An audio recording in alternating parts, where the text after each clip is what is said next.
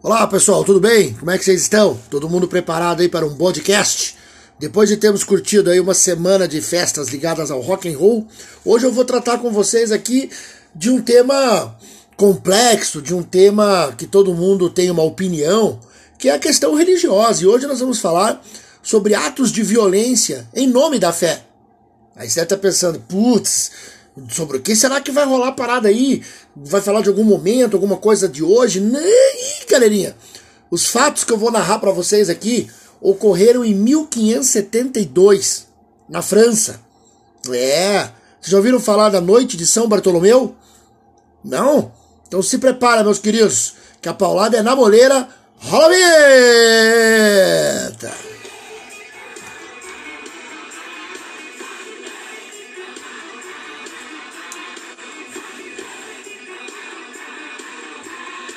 É, pessoalzinho, não é de hoje que a religião gera, gera violência, gera guerras, gera tumultos. E eu vou colocar vocês aqui no contexto para vocês poderem saber do que eu vou falar, porque não adianta nada citar só o dia em si e você não saber, pô, mas por que que rolou isso? Então olha só, meus amigos, na Europa dos anos 1500 havia um mundo em transformação, havia um mundo que estava se modernizando, digamos assim. Por quê? Pelo seguinte: graças ao movimento cultural, social, econômico e, por que não, político, chamado Renascimento Cultural, havia uma efervescência muito grande na Europa voltada à ciência, voltada à crítica. Os princípios greco-romanos baseados no humanismo estavam sendo novamente colocados na mesa. E isso, claro, acabou afetando as relações religiosas. Frente aos momentos e aos movimentos do Renascimento, aconteceu o seguinte, meus amigos. Um monge chamado Martinho Lutero rompeu com a igreja em virtude de uma questão chamada indulgências. Lembra da escola? Não? Então vou te dar uma lembrança rápida aqui. Indulgência era uma prática da igreja durante toda a Idade Média de vender o perdão. Ou seja, você pagava e você era perdoado, assim você poderia ir para o céu. Conhece isso ou não? É super moderno ou não é? É só ver essas religiões aí, que canal de televisão, essas porcaria aí, que você sabe do que eu tô falando, né? Pois bem, Martinho Lutero visitou Roma e ficou indignado com a venda de indulgências para a construção da Capela Sistina. E aí ele volta para a Alemanha, publica um texto chamado 95 Teses e rompe com a igreja. Martinho Lutero foi o criador do movimento chamado Reforma Protestante. Além dele, alguns outros nomes também foram importantes, como por exemplo o rei da Inglaterra Henrique VIII, que criou o anglicanismo, e um cara chamado Johann Calvinus, que deu origem ao calvinismo, que é o tema aqui do nosso debate hoje. O calvinismo, ele é muito importante para a história, porque ele dá o firmamento, digamos assim, das práticas capitalistas. Foi graças ao calvinismo que as pessoas se sentiram mais à vontade para a prática do trabalho, do lucro, do capitalismo, porque a crença calvinista determina isso, que você vai para o céu pelas suas obras. Dentre essas obras, o trabalho é uma delas. E o lucro não era mal, não era pervertido, não era ruim. E aí, claro que o calvinismo deu a sua contribuição para o capitalismo. Bom, agora que você já está no contexto, agora que você já sabe o que está rolando, lá na França havia uma briga muito tensa entre católicos, protestantes, esses divididos em calvinistas, anglicanos e todas as ramificações que foram surgindo. Por exemplo, na França havia um grupo chamado Huguenots, em virtude de um cidadão chamado Hugo Lalala, que criou um certo calvinismo dentro da França. E olhe só agora o histórico. A noite de São Bartolomeu foi uma maneira de reprimir o protestantismo. Os reis franceses eram católicos e no dia 24 de agosto de 1572, em Paris, no dia de São Bartolomeu, estima-se que entre 2 mil e 70 mil pessoas foram assassinadas a mando da rainha Catarina de Médici. Claro que as fontes são bastante divergentes. Olha só, se você for católico, como um apologista da época que viveu aquele momento, ele disse que foram apenas duas mil vítimas. Se fosse só duas mil pessoas, só, já era um crime, já era um genocídio, né? Já era uma coisa complexa.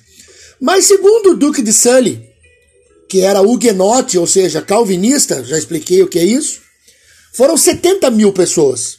E segundo ele mesmo, escapou pouco, por pouco da morte. E aí você, putz, bodão do céu, mas que coisa complicada então. Por que aconteceu esse massacre, além da questão, claro, eles estavam disputando, estavam brigando pela, pela religião, mas havia também um ambiente político. Porque olha só o rolo, hein? Catarina de Médici tinha uma filha, chamada Margarida, ou Margot. Tem um filme bem legal, vou até citar para vocês aqui. O filme chama-se Rainha Margot e conta um pouco dessa história, claro, de uma maneira literária, porque Alexandre Dumas fez uma obra com esse título e o filme é baseado nisso. Ela era irmã do rei da França e ela deveria se casar com Henrique de Navarra, que era o chefe dos huguenotes. Houve um acordo e Henrique de Navarra deveria se converter ao catolicismo para se casar com a tal da Margot. Até existe uma frase de, dedicada a ele, que segundo os historiadores, ele teria dito quando foi né, inquirido pelos huguenotes, pô, cara, como é que é isso, pô, vai virar católico, que negócio é esse? Ele teria dito aos seus amigos assim, Paris vale uma missa. Ou seja, ele estava se convertendo para se tornar o rei futuramente da França.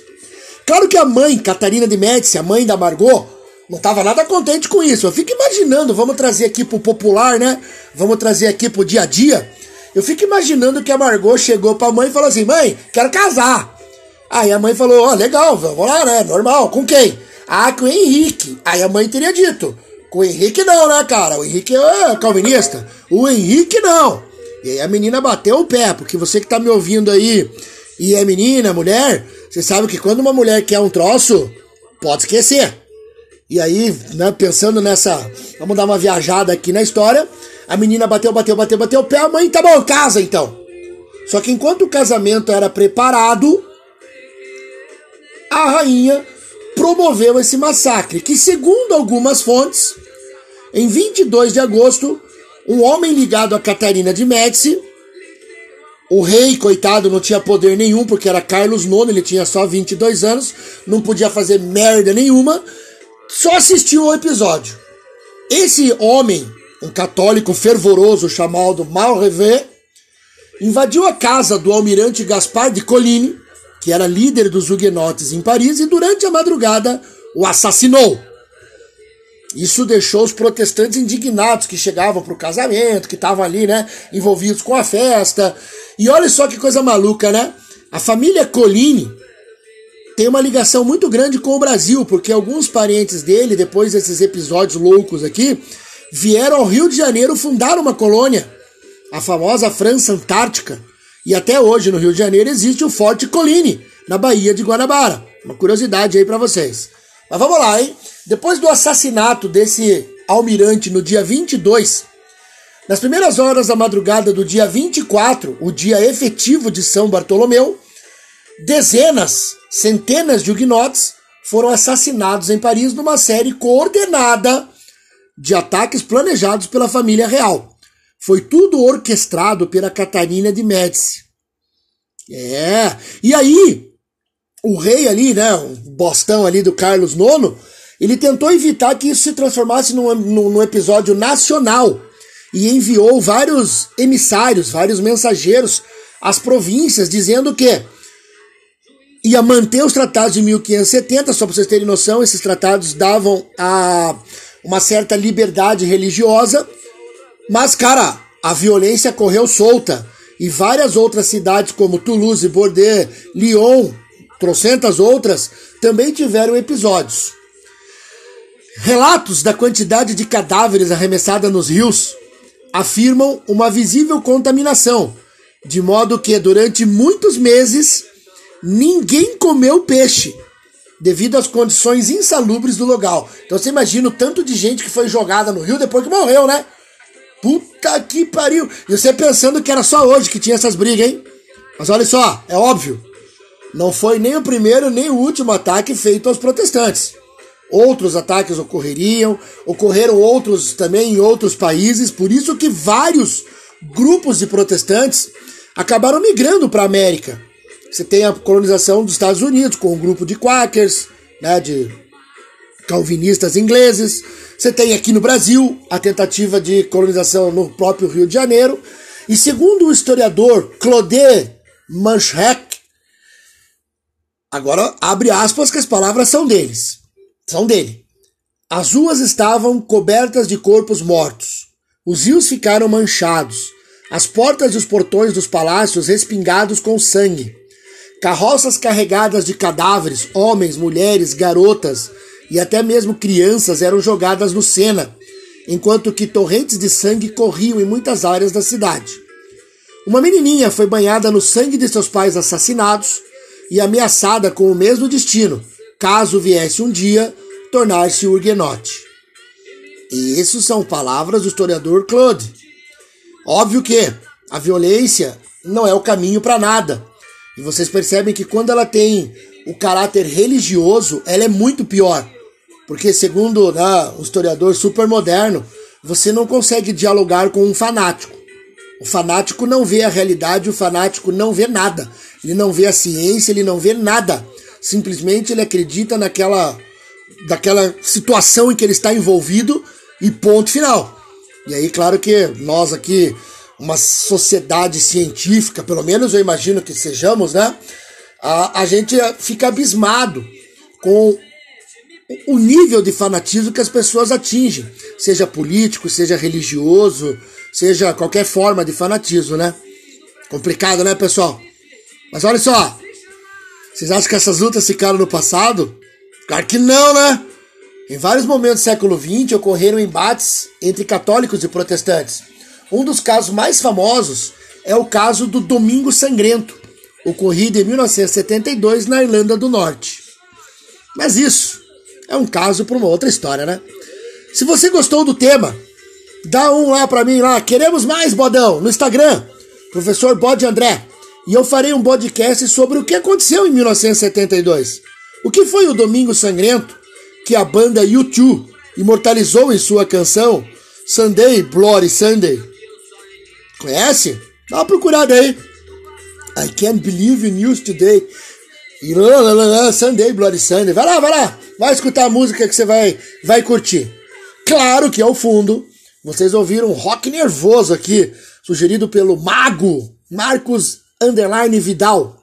Vocês ouviram um pedaço, um trecho do álbum Kriha, Bandolo, de Raul Seixas, de 1973. Clássico, clássico, clássico. Um grande abraço, pessoal. E mais um pouquinho aí de Raulzito, uma música aqui, ó, super legal, chamada Al Capone onde ele troca uma ideia com, com, com o mafioso. E olha só, presta atenção um pouquinho na letra aí. Um grande abraço, meus queridos. Até a próxima. Valeu!